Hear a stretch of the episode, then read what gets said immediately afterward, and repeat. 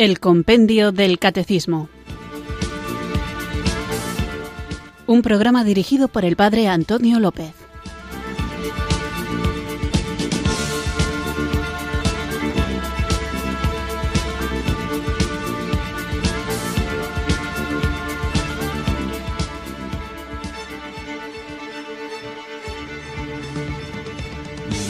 Muy buenas tardes, queridos oyentes de Radio María. Recibido un cariñoso saludo desde Irurzun, en Navarra, quienes sintonizáis un día más esta emisora de la Virgen, esta radio que cambia vidas, Radio María, para acudir a nuestra cita con el Compendio del Catecismo, este espacio de la emisora de la Virgen en el que vamos recorriendo las distintas preguntas y respuestas que nos ofrece el libro que da nombre al programa, el Compendio del Catecismo. Esta forma sencilla, pero no superficial, de conocer las verdades que nos salvan. Hoy quiero comenzar el programa dando las gracias a los oyentes por dos cosas. En primer lugar, por lo habitualmente que interactuáis con el programa, tanto a través del correo electrónico como del WhatsApp y cuando hay tiempo, cuando hacéis vuestras llamadas al programa para entrar en directo y participar, pues gracias por sentir vivo este programa y también por vuestras muestras de gratitud y por testimoniar que de alguna manera el programa, el compendio del catecismo, os ayuda a crecer en la fe y en el conocimiento de la doctrina de nuestra Iglesia Católica, que es la finalidad del programa. Así que muchas gracias por esto, pero también gracias por vuestras preguntas. No solo por participar, sino porque demostráis de una manera indiscutiblemente clara que esa parodia, esa caricatura que a veces se hace del cristiano como una persona que asume acríticamente todo lo que le dicen y que pensar parece que es cosa de gente que no tiene fe, porque ellos sí que son intelectualmente más despiertos, mientras que los creyentes parecería que somos meramente receptores pasivos de cualquier cosa que se nos diga. Y con las preguntas que hacéis en el programa, donde muchas veces ponéis peros y cuestionáis las cosas que aquí se dicen, demostráis el interés que tenéis en conocer la verdad y cómo la fe, la fe verdadera, la fe el Señor quiere que tengamos, no es una fe que acata pasivamente, sino una fe que investiga, que estudia y que busca incluso pegas a las verdades que afirmamos. Y eso es bueno, es bueno porque nos pone en la tesitura de tener que buscar una respuesta adecuada a esas preguntas que nosotros mismos nos formulamos y que en ocasiones son incluso más profundas y más difíciles de responder de las que nos pueda hacer alguien alejado de la iglesia. Porque muchas veces las pegas que ponen los no creyentes están inspiradas más que por una curiosidad, por una ignorancia. Y es bueno también que la gente que ignora pregunte, porque la única forma de salir del desconocimiento es precisamente planteando preguntas, pero no solo planteando preguntas, sino también obteniendo respuestas. Bueno, pues por eso tenemos este programa de El Compendio del Catecismo, para tener las respuestas que nosotros necesitamos en nuestra vida cristiana, también para dar respuesta a aquellos que quizá nos tengan como único referente de Jesucristo en su vida. Hay gente que a lo mejor nunca va a acudir a un sermón, o nunca va a leerse un libro de teología, o nunca va a coger el libro del compendio del catecismo, pero te tiene a ti, querido oyente, para que le respondas a las dudas que de una manera implícita o explícita puedan tener. Así que muchísimas gracias por profundizar en las cosas que se dicen en el programa, gracias por querer profundizar en la fe y al margen de que tenga una respuesta adecuada o no, espero tenerla, lo bonito, lo que me alegra es saber que estáis activos y queriendo meteros cada vez más en esta hermosura de la doctrina de nuestra Iglesia Católica, para que podamos encontrar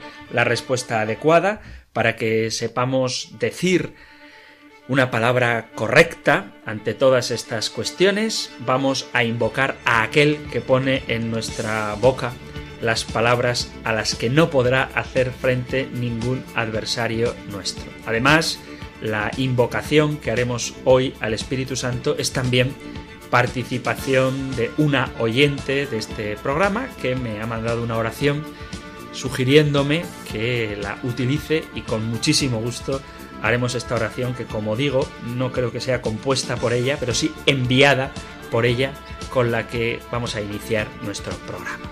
Así que en esta actitud de agradecimiento hacia todos vosotros y sobre todo agradecimiento al Señor que no nos deja solos, sino que permanece activo en su iglesia, invoquemos juntos el don del Espíritu Santo.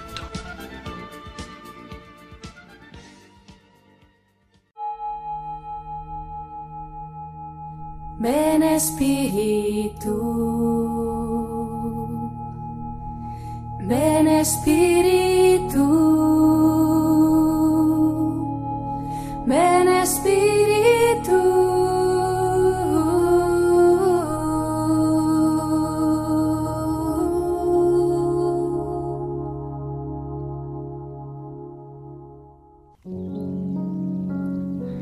Espíritu Santo, eres viento Llévame donde quieras.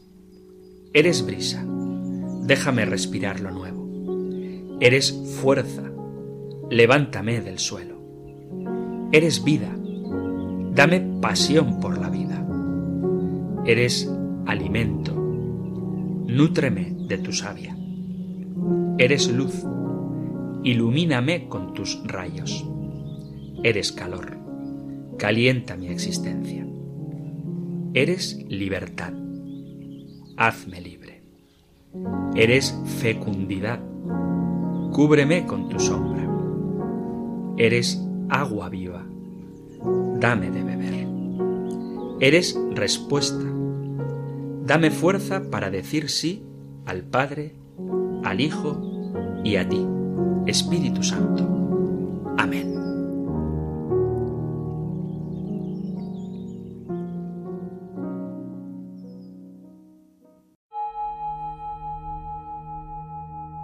Ven Espíritu,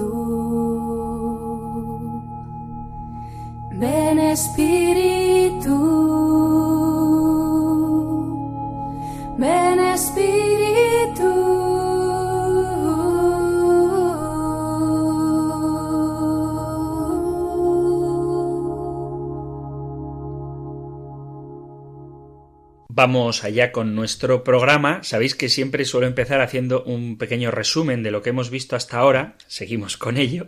Estamos hablando de María y después de hablar de su Inmaculada Concepción y de cómo ella colabora al plan divino de la salvación, dedicábamos el programa anterior a la concepción virginal de Jesús. Y hablábamos de la virginidad de María, tema del que también trataremos hoy, pero quiero empezar por el final, en el sentido de que normalmente al final del programa es cuando respondo a las preguntas de los oyentes que enviáis o bien por WhatsApp o bien por el correo electrónico y cuando hay oportunidad también con las llamadas, pero hoy voy a empezar respondiendo a algunas de las cuestiones que se suscitaron con alguno de los comentarios que hacía ayer a propósito de la perpetua virginidad de María, sobre todo cuando afirmé y ahora trataré de explicarlo mejor, que el Espíritu Santo no es el Padre del Hijo, sino que el Padre es Dios Padre, y como María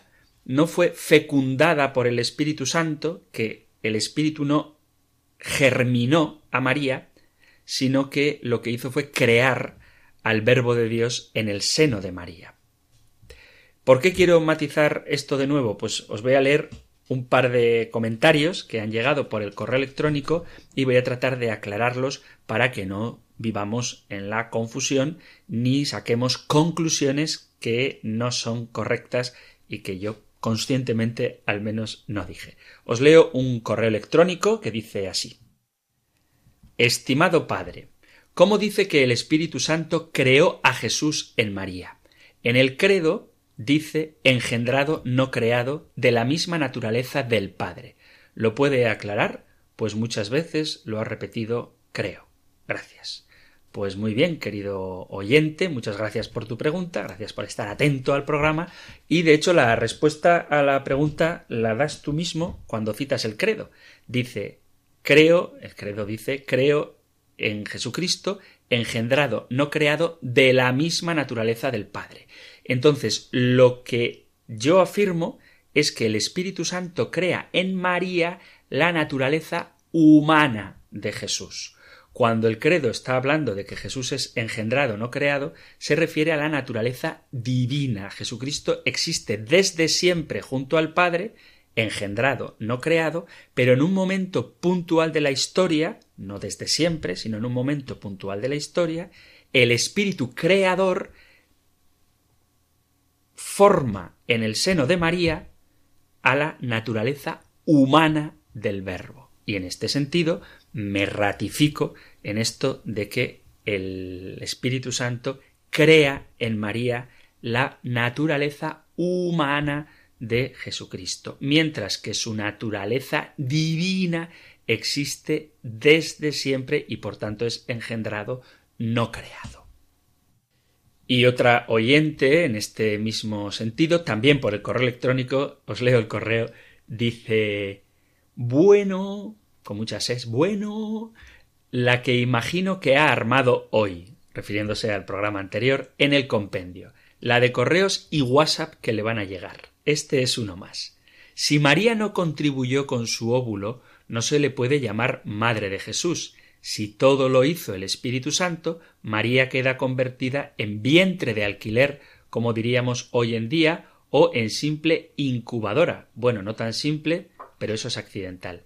Si el Espíritu Santo crea de la nada, pregunta entre, paréntesis, la naturaleza humana de Jesús en el vientre de María, ésta no contribuye en nada a la naturaleza humana de la persona divina. Un saludo.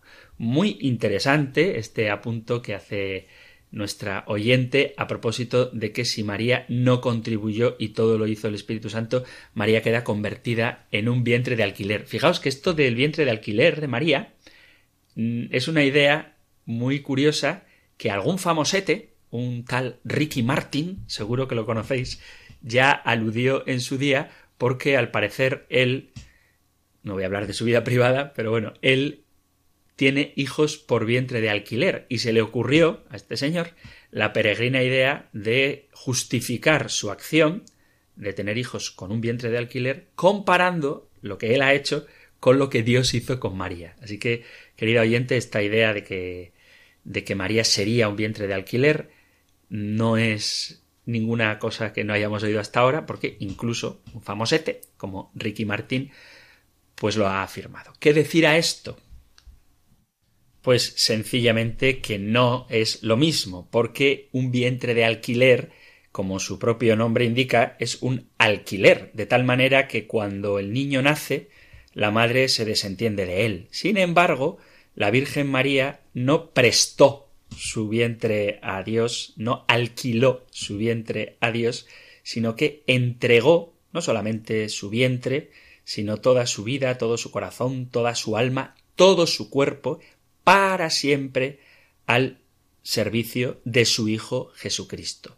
María claro que aporta a la naturaleza humana de Jesús, puesto que sin el seno de María Jesús no hubiera podido desarrollarse eh, como bebé, no se hubiera alimentado y no hubiera podido después nacer. Y cuando Jesús nace, María sigue siendo su madre. O sea, no es un vientre de alquiler a no ser que todas las madres sean vientres de alquiler porque el, niño sale del vientre y la madre ya no está en el vientre, pero sigue siendo madre. No así en el caso de las madres de alquiler que, por así es que no sé cómo decir, regalan o venden, si son pagando, venden, si es gratis, regalan a sus hijos. Sin embargo, María permanece para siempre como madre de Jesús. Los alquileres, por definición, son para un tiempo limitado y María entrega toda su vida para siempre a su Hijo Jesús, nuestro Señor, y le aporta todo lo necesario para que el niño se desarrolle. Entonces, decir que María es un vientre de alquiler es no comprender que María sigue siendo madre. Por otro lado, hay que decir que la vida humana en cierto sentido, siempre es creada por Dios. Es creada en el acto de la concepción, pero creada, eso es lo que nosotros decimos. Dios crea el alma en el momento de la concepción, ya hablamos de ello cuando nos dedicábamos a tratar sobre el hombre y cómo es una unidad cuerpo y alma, y cómo el alma es creada en el momento de la concepción, pues no es tan difícil entender que la persona divina en la naturaleza humana es creada por Dios en el seno de María. Pero esto nada tiene que ver con lo que es un vientre de alquiler y desde luego que la Virgen aporta muchísimo a la naturaleza humana, al cuerpo humano, a la biología de Jesús, lo mismo que una madre natural aporta a su hijo incluso después de haber sido concebido. Mirad, cuando tratamos de explicar científicamente todas las verdades de fe, nos vamos a quedar siempre cojos. Por eso, para expresar la paternidad divina y el acto milagroso de la encarnación del Verbo de Dios, tenemos facilidad para aceptar que el acto de engendramiento del Verbo de Dios en el seno de María es un acto creador del Espíritu Creador, pero quien genera es Dios Padre. También habría que recordar cómo todas las acciones de la Santísima Trinidad hacia afuera son propias de las tres personas de la Santísima Trinidad aunque en este caso la relación de el Padre, el Hijo y el Espíritu Santo en orden a la encarnación del Verbo son distintas, porque es el Espíritu el que crea al Verbo, a la naturaleza humana del Verbo en el seno de María, y es el Padre quien envía al Espíritu para que realice esta obra. Y en este caso, cada una de las personas de la Santísima Trinidad cumplen con una misión particular.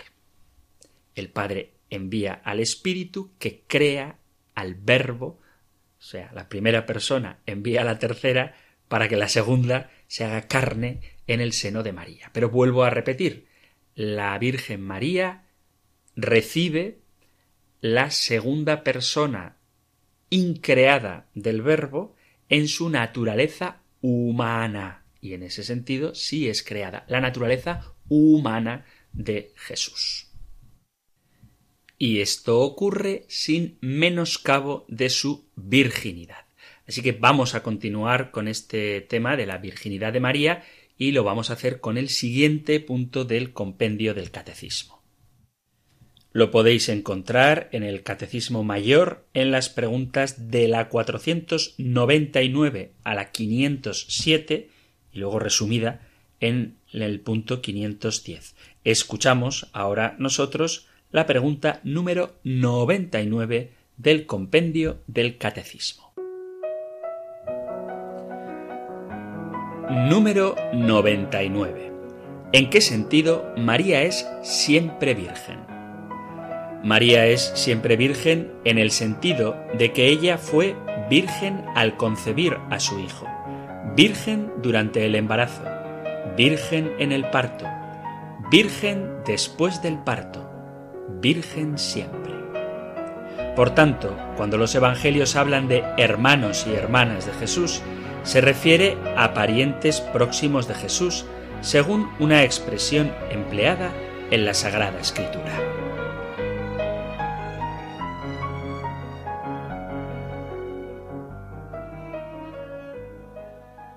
Pues vamos allá con esta cuestión tan bonita y tan interesante que es la perpetua virginidad de María y vamos a ver qué nos dice la Sagrada Escritura confrontado con los argumentos que muchas veces se ponen en contra de la perpetua virginidad de María. Y uno de los argumentos que lo menciona el compendio del catecismo es que la Sagrada Escritura nos habla de los hermanos de Jesús. Y si la Biblia habla de hermanos de Jesús, eso es obvio que son hijos de María. Sin embargo, lo vamos a ver tranquilamente, pero veréis que la palabra de Dios, la Sagrada Escritura, nunca habla de hijos de María, aunque ciertamente como vamos a ver, habla de hermanos de Jesús.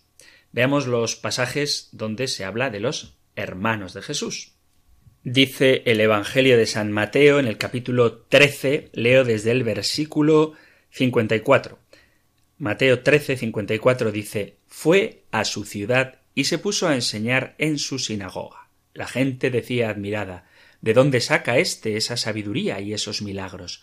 ¿No es el hijo del carpintero? ¿No es su madre María y sus hermanos Santiago, José, Simón y Judas? ¿No viven aquí todas sus hermanas? Entonces, ¿de dónde saca todo eso? Y se escandalizaban a causa de él. Jesús les dijo, solo en su tierra y en su casa desprecian a un profeta, y no hizo allí muchos milagros por su falta de fe. Pero vemos que aparece los hermanos de Jesús, incluso con sus nombres, Santiago, José, Simón y Judas, y habla también aquí de todas sus hermanas.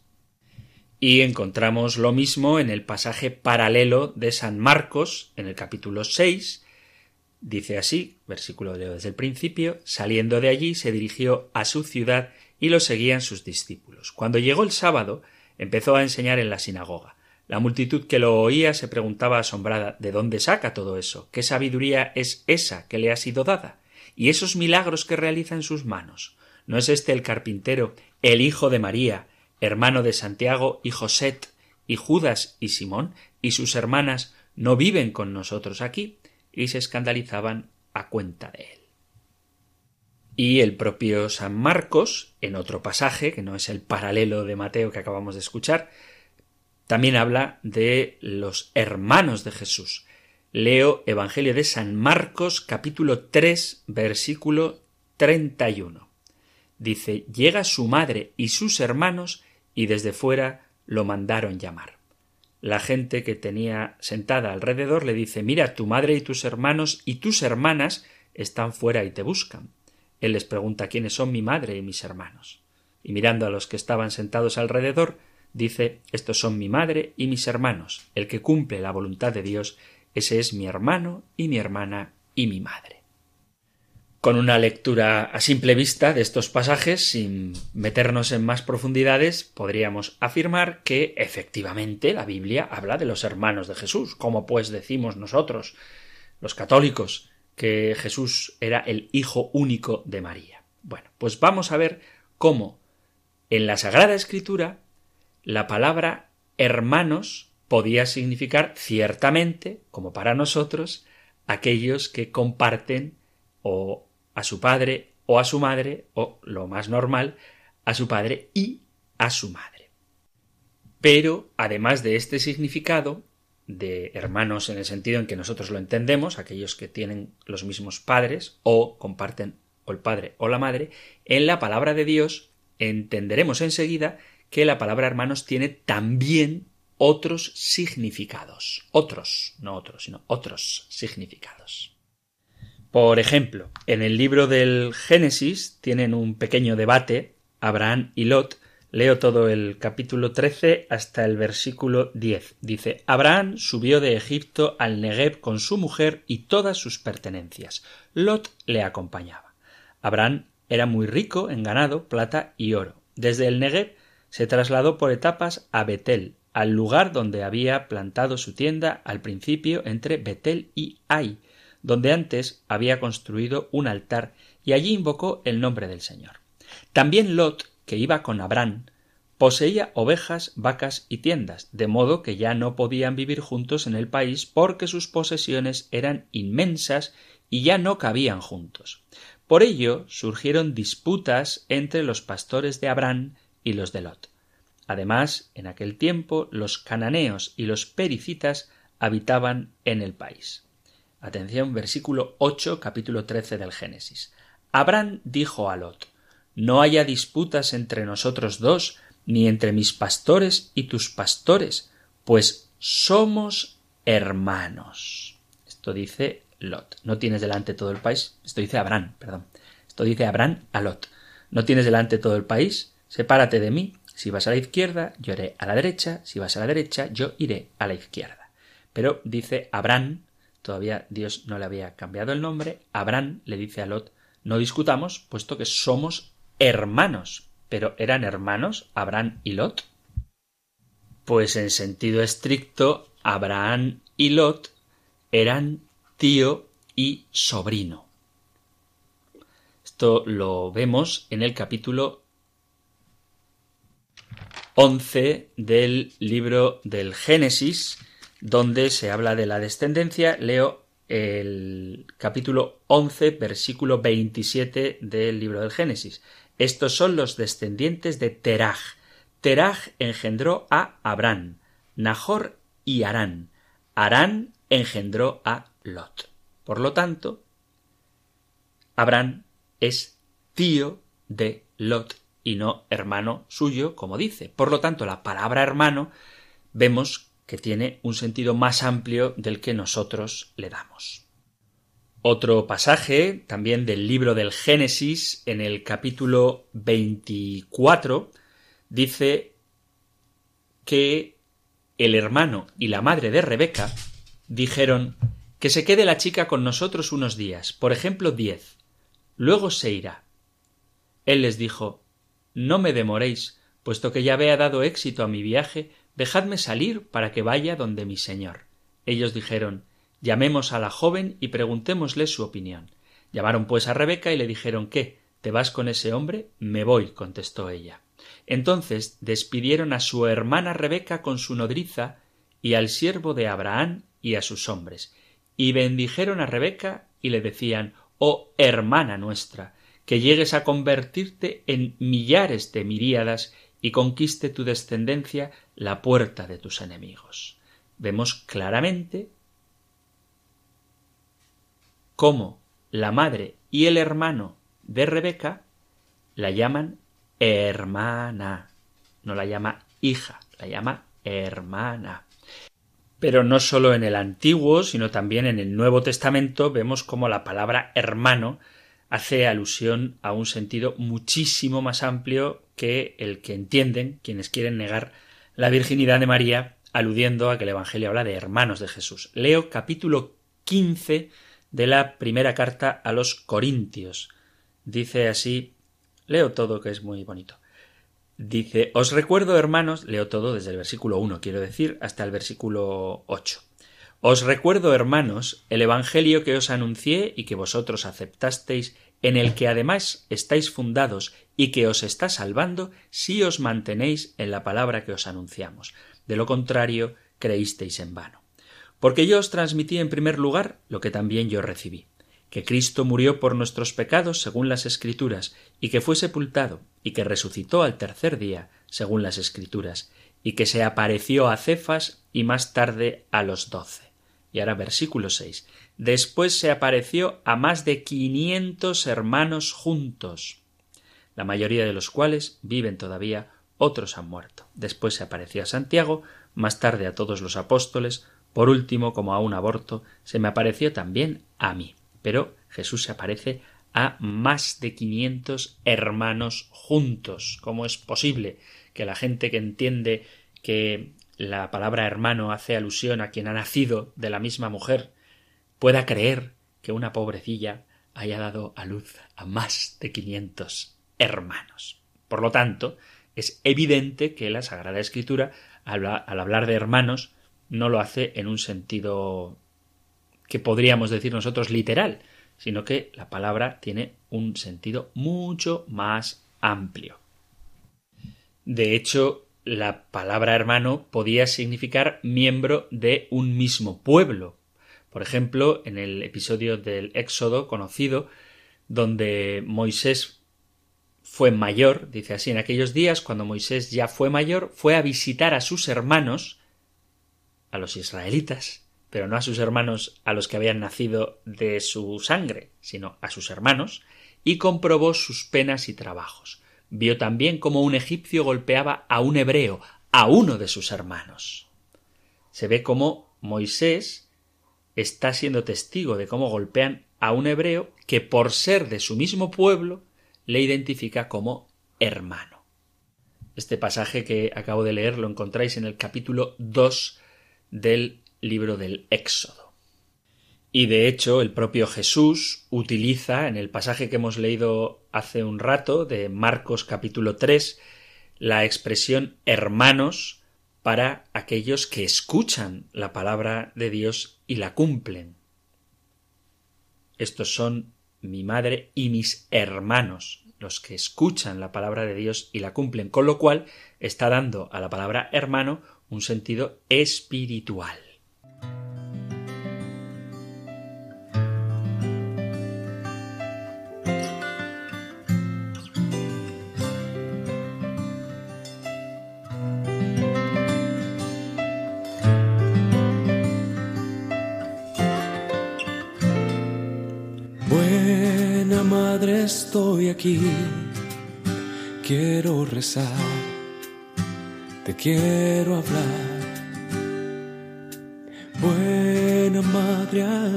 Tú, con sencillez, creyente fiel. En tu regazo quiero estar, cerca de ti como un pequeño te daré todo mi ser, acéptalo.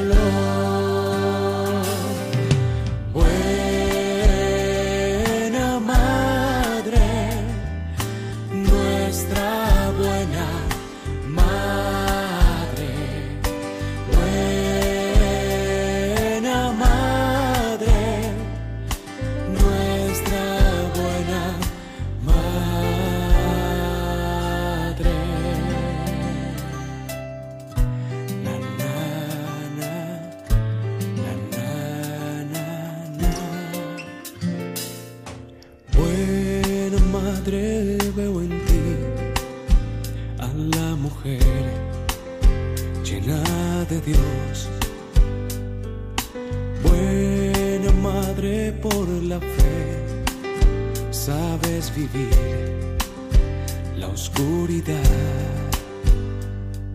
Mira a tus hijos caminar buscando luz.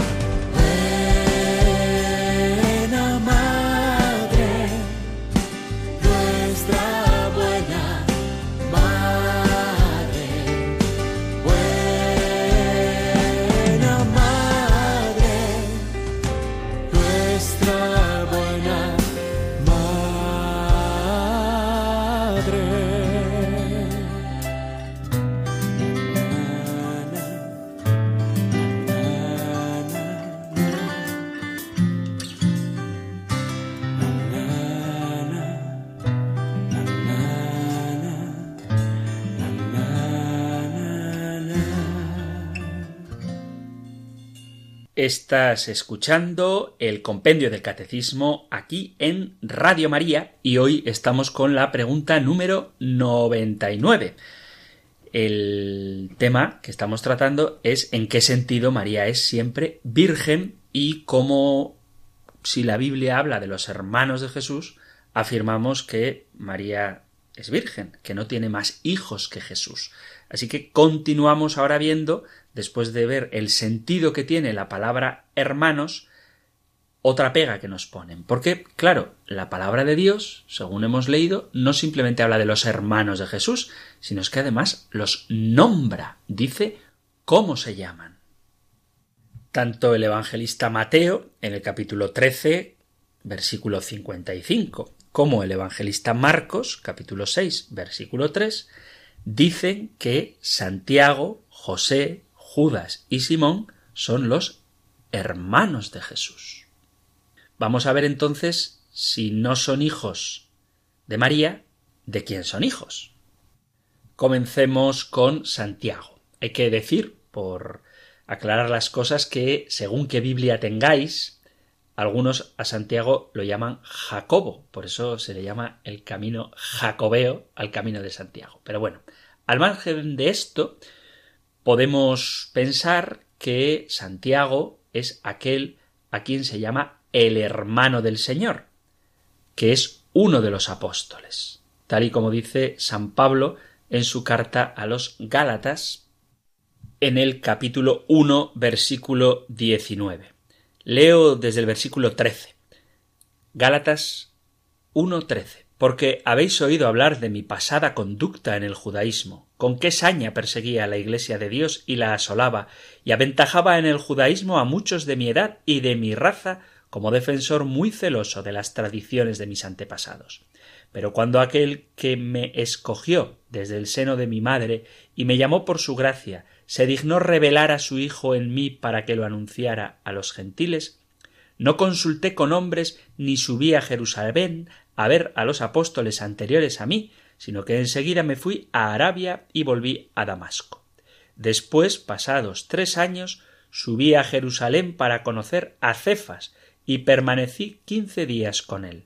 De los otros apóstoles no vi a ninguno sino a Santiago, el hermano del Señor. Vemos entonces que este Santiago, hermano del Señor, es uno de los apóstoles. Sabemos, en el nombre de los apóstoles, que hay dos Santiagos, pero ninguno de estos dos Santiagos es hijo de José el carpintero, porque uno es el hijo de Alfeo y el otro es el hijo de Zebedeo. Dice así la Sagrada Escritura, los nombres de los doce apóstoles son estos. Primero Simón, llamado Pedro, y su hermano Andrés. Santiago el de Cebedeo y su hermano Juan. Felipe y Bartolomé. Tomás y Mateo el publicano. Santiago el de Alfeo y Tadeo. O sea que de los dos apóstoles que se llaman Santiago, uno es el de Cebedeo y otro es el de Alfeo. Esta lista de los apóstoles la encontráis en el Evangelio de San Mateo en el capítulo 10 a partir del versículo 2. Así que probablemente este Santiago, hermano del Señor, se refiera al hijo de Alfeo. ¿Por qué al de Alfeo, al hijo de Alfeo, y no al hijo de Zebedeo? Porque Sabemos por la Sagrada Escritura, por los hechos de los apóstoles, que por aquel tiempo el rey Herodes echó mano a algunos de la Iglesia para maltratarlos. Hizo morir a cuchillo a Santiago, el hermano de Juan. Hechos de los Apóstoles, capítulo 12, versículo primero. Por lo tanto, un Santiago, el hermano de Juan, el hijo de Zebedeo, fue martirizado y el otro, el ilustre entre los apóstoles, Santiago, es, como dice la lista que hemos escuchado de San Mateo, es el hijo de Alfeo, no el hijo de José. Aunque también es cierto que la madre de este Santiago se llamaba María. Sí, se llama María, pero no es la Virgen María. Dice así la Sagrada Escritura que había muchas mujeres que miraban desde lejos, aquellas que habían seguido a Jesús desde Galilea para servirlo, entre ellas María la Magdalena y María, la madre de Santiago y José, y la madre de los hijos de Zebedeo. Y en el capítulo 19 del Evangelio de San Juan, en el versículo 25 dice, junto a la cruz de Jesús estaba su madre, la hermana de su madre, María la de Cleofás. Cleofás es una traducción del nombre Alfeo, y María la Magdalena. Y el evangelista Marcos también nos da la lista de las mujeres que estaban testigas, testigas no, testigos de la pasión del Señor Dice, había también unas mujeres que miraban desde lejos, entre ellas María la Magdalena, María la madre de Santiago el menor y de José, y Salomé, la cual cuando estaba en Galilea los seguían y servían. y otras muchas que habían subido con él a Jerusalén. Pero vemos que esta María, que está testigo de la pasión del Señor, es la madre de Santiago el menor y de José, probablemente esposa de Alfeo. No es María Santísima, ni su padre es San José. Así que ya les hemos encontrado el papá y la mamá, tanto a Santiago, el hermano del Señor, como a José, el hermano del Señor. Pero vemos claramente que son hermanos del Señor, mas no hijos de María. Entonces, cerca de la cruz del Señor estaba María Magdalena, María, la madre de Santiago y de José, esposa de Cleofás, que es, vuelvo a repetir, una traducción de Alfeo, es la misma persona, estaba también Salomé y la madre de Santiago y José es María, pero no es la madre de Jesús. ¿Por qué sabemos que no? Primero porque se habla de que es la madre de Santiago y José y no dice que fuera la madre de Jesús, que sería lo más lógico, siendo que el protagonista del Evangelio es Jesús. Pero aparte de eso, sabemos que María Magdalena y María la de Santiago y Salomé fueron a comprar aromas para embalsamar al Señor. Tal y como nos narra el evangelista San Marcos en el capítulo 16. Pasado el sábado, María Magdalena, María la de Santiago y Salomé compraron aromas para ir a embalsamar a Jesús y muy temprano, el primer día de la semana, al salir el sol, fueron al sepulcro. Pero María, nuestra madre, la madre de Jesús, no fue al sepulcro a embalsamar el cuerpo del Señor. Esto lo digo yo, no lo dice la escritura, porque ella esperaba la resurrección. Así que esta María, madre de Santiago, es madre de José, a quien se llama hermano de Jesús, y madre de Santiago, a quien se llama hermano de Jesús. De acuerdo, Santiago y José son hijos de una María, que no es la Virgen, hijos probablemente de Cleofás o Alfeo. ¿Y quién es Judas? porque Judas se le llama hermano de Jesús.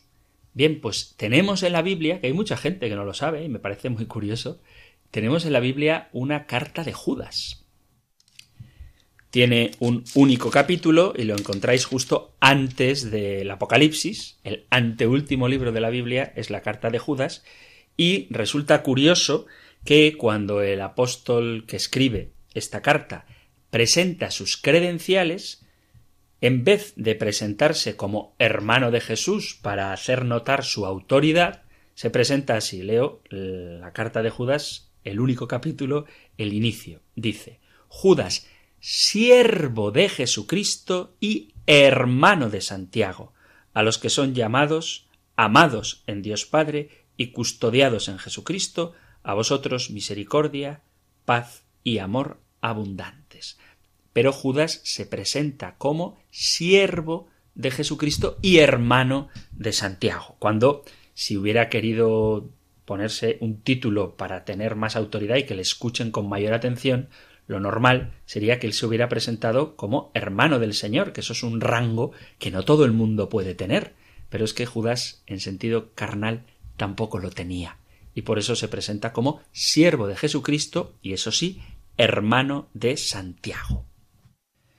Y nos queda Simón. ¿Quién es este Simón? Este Simón al que se nombra también como hermano de Jesús, Santiago, José, Simón y Judas.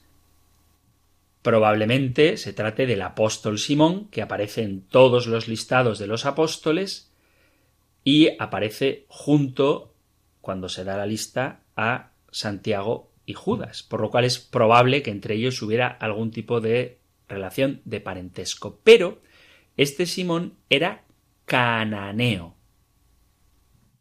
Leo Evangelio de San Mateo, capítulo 10, versículo 2. Leo desde el 1. Llamó a sus doce discípulos y les dio autoridad para expulsar espíritus inmundos y curar toda enfermedad y toda dolencia. Estos son los nombres de los doce apóstoles. El primero Simón, llamado Pedro, y Andrés su hermano, Santiago, el de Cebedeo, y Juan su hermano, Felipe y Bartolomé, Tomás y Mateo el publicano, Santiago el de Alfeo y Tadeo, Simón el de Caná y Judas Iscariote el que lo entregó. Habla de que Judas, perdón, de que Judas no, de que Simón es de Caná, Simón es de Caná, y Jesús de dónde es? Jesús es de Nazaret. Así que no es posible que Jesús de Nazaret sea hermano carnal de Simón el de Cana. Por lo tanto, cuando se habla del nombre de los hermanos de Jesús, identificamos en ellos a los apóstoles que, como vemos, Santiago y José no son hermanos carnales de Jesús, puesto que tienen un padre que puede ser Alfeo o Cleofás y una madre que es María, pero no es la Virgen María, vemos cómo Judas no se presenta a sí mismo como hermano de Jesús, sino como siervo de Jesús y hermano de Santiago, y por último Simón, el de Caná, que si no es de Nazaret, como Jesús, no puede ser hermano carnal suyo. Hay otros argumentos en contra de la perpetua virginidad de María, pero trataremos de ellos en un próximo programa, viendo cuáles son las pegas que los detractores de la verdad de la Iglesia Católica ponen a la hora de aceptar la perpetua virginidad de María. Pero ahora, queridos amigos, queridos oyentes, vamos a abrir nuestras líneas de teléfono para que podáis poneros en contacto con el programa y hacer vuestras aportaciones, vuestras preguntas, vuestros testimonios, todo lo que queráis compartir. Sí que os voy a pedir, por favor, por favor, que no preguntéis cosas, bueno, podéis preguntar lo que queráis, ¿vale? Y yo responderé lo que buenamente pueda, pero si vais a hablar de la perpetua virginidad de María, tened paciencia porque aún faltan argumentos para este tema y los hablaremos en el próximo programa. Entonces, si alguno me empieza a decir, ya, pero Jesús era el hijo primogénito, eso significa que tenía hermanos menores. Bueno, pues de esto hablaré en el próximo programa. Entonces, no hagamos spoiler. Vamos a ir poquito a poco, paso a paso, tratando de responder a todas las cuestiones que surjan, pero podéis llamar para preguntar cualquier cosa que queráis y yo responderé pues hasta donde me dé el intelecto con la ayuda del espíritu y también contando con vuestra comprensión. Podéis hacerlo llamando al 91005 94 19 91005 94 19.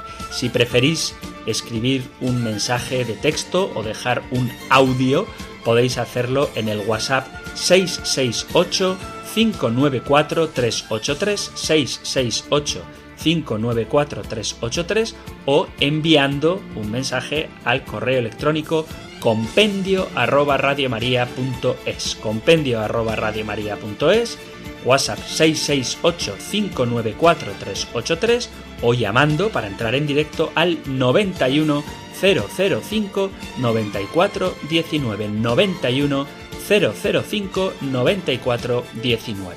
Aquí os espero.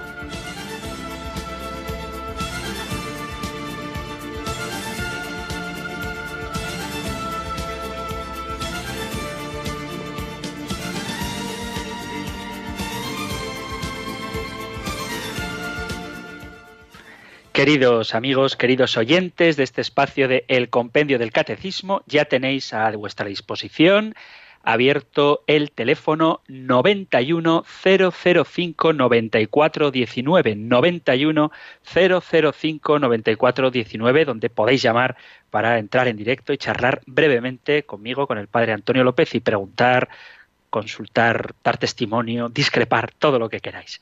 Así que 910059419, donde ya ha llamado desde Sevilla Julia. Muy buenas tardes, Julia. Buenas tardes, Padre Antonio. Pero es que muy brevemente quería decirle mm, que yo no sé si tiene ahora cuento, pero es que hay una homilía de San Bernardo de Claraval que habla sobre el sí de María. Y dice, todo el mundo espera la respuesta de María. Y es una, cuando se dice, cuando el ángel, ella contesta, ¿cómo será esto?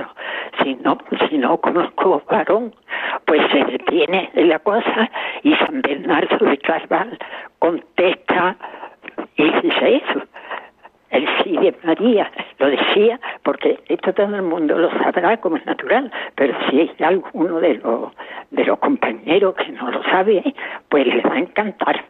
Homilía de San Bernardo de Claraval sobre el sí de María. Muy bien, Julia. Pues muchísimas gracias. La verdad es que leer a San Bernardo, ha dicho, no sé si viene a cuento, leer a San Bernardo siempre viene a cuento. Es un gran, eh, gran santo de la Iglesia, uno de los grandes, y escucharle, bueno, leerle es maravilloso y seguro que ese texto, esa homilía que mencionas, pues es muy aconsejable. Así que ya sabéis, San Bernardo, homilía sobre el sí de María. Muchas gracias, Julia. Nos vamos a Puerto Llano, Ciudad Real, para hablar con nuestra amiga y oyente Susana. Hola, Susana, buenas tardes. Buenas tardes, padre. Mire, yo quería recomendarle a todas las personas que dejen de preguntarse sobre la virginidad de la Virgen María, que la amen, que la adoren, porque el solo hecho de ser la madre de Jesús ya la hace la mujer más exclusiva del mundo. Por supuesto, yo creo en su virginidad. Y suponiendo que los otros hubieran sido hijos de ellas y hermanos y, y, discípulos de Jesús, vale la pena. No tiene sentido que se hagan esas preguntas, que se pregunten cómo amarla, porque sin ella no llegamos a Jesús. Muy bien. Pues eh, agradezco mucho tu, intervención en el programa, querida Susana, pero voy a decirte que es verdad que hay que amar a María, pero yo soy partidario de que sí que hay que preguntarse. Hay que preguntarse con amor, porque precisamente el amor lo que nos suscita es deseo de poder explicar las cosas que nosotros queremos, las que nosotros amamos. Entonces yo creo que sí que hay que preguntarse, es importante, seguiremos viéndolo en el próximo programa, la virginidad de María, porque eso favorece su maternidad universal.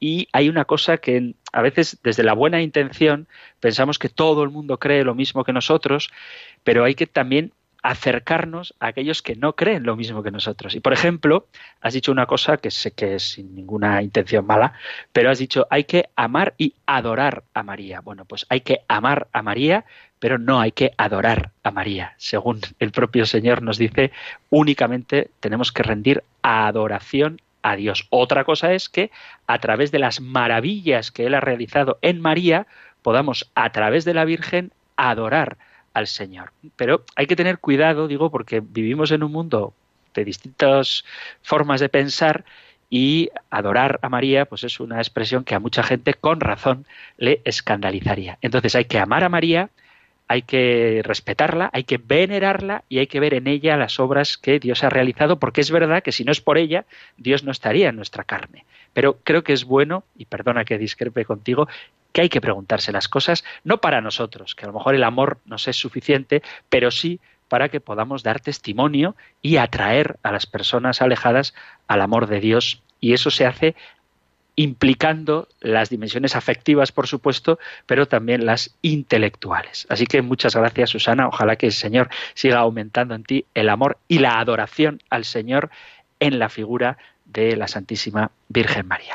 Una última llamada, rápidamente, nos vamos hasta Ávila para saludar a Fuensanta. Fuensanta, buenas tardes. Eh, buenas tardes, bueno, muy agradecida por sus explicaciones y me encanta el oírle y escucharle siempre que puedo. Muchas gracias. Bendito sea Dios. Pues claro que sí, nos enseña mucho. Eh, nada, es que comentarle que es que, bueno, pues mm, veo que muchos, bueno, en algunos sitios hay sacerdotes, y concreto el de mi pueblo, que mm, antes sí que lo hacía, se arrodillaban cuando, por ejemplo, sí que se arrodillaban al iniciar la misa y al terminarla, pero a la hora de, después de la consagración, de alzar al Dios, pues antes sí lo hacía, pero ahora ya no, y yo qué sé, me, llama la atención un poco, me cuesta, digo, por estará pasando a lo mejor una mala racha o... Bueno, a lo mejor es una cuestión de rodillas más que de fe, digo porque mm, yo eh, veo sacer... Sí, pero es que lo hace al empezar y al terminar, que es lo que me da, porque estoy atenta un poco a los actos también todo de toda la liturgia. Entonces me llama la atención que sí que lo puede hacer al principio y cuando sale de la sacristía y se arrodilla y bueno, ya comienza y al terminar también delante del sagrario. Pues eh, por, por entender al sacerdote, yo te digo por experiencia propia, yo todavía soy medio joven y hago las genuflexiones más o menos sin problema, pero hay iglesias donde a lo mejor hay una pequeña tarima entre el altar y el sacerdote, o sea, perdón, el sacerdote está entre el altar y una pequeña tarima y a veces al hacer la genuflexión como que se pisa la tarima, es decir, puede haber explicaciones como muy concretas que nada tienen que ver con dificultades para aceptar la presencia real de Cristo en la Eucaristía que hagan que la genuflexión a veces sea un poquito más incómoda. No obstante, mi consejo, si tienes confianza con este sacerdote, es que en privado eh, te acerques a él y le preguntes con toda la caridad, como si fuera una broma, a ver por qué hace eso, si realmente te inquieta. ¿eh? Yo es lo que haría. Pero a veces hay sacerdotes a los que yo admiro, porque llevan toda una vida dedicada al Señor, que no hacen la genuflexión pues porque están ya muy mayores o porque, como digo, a lo mejor el presbiterio tiene alguna irregularidad en el suelo y dificulta que el sacerdote se, arrodille o a lo mejor es de piedra, es decir, y, le hace daño. hay, hay, muchas posibilidades, explicaciones de por qué el sacerdote no hace la genuflexión, pero lo mejor sería preguntárselo a él de buen humor y seguro que te saca de dudas. De todas maneras, muchas gracias por preocuparos por vuestros sacerdotes y por estar atentos a ellos, porque en los pequeños detalles ahí es donde se manifiesta precisamente el amor. Bueno, queridos amigos, llegamos al final del programa terminamos como cada día con la bendición del Señor. El Señor te bendiga y te proteja, el Señor ilumine su rostro sobre ti y te conceda su favor, el Señor te muestre su rostro y te conceda la paz. Muchísimas gracias por estar ahí, gracias por escuchar el compendio del catecismo y si queréis volveremos a encontrarnos en un próximo programa. Un fuerte abrazo.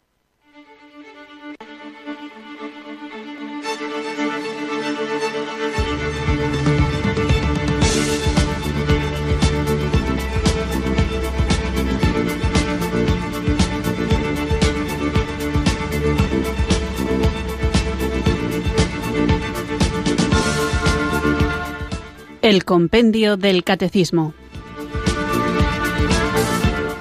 Un programa dirigido por el Padre Antonio López.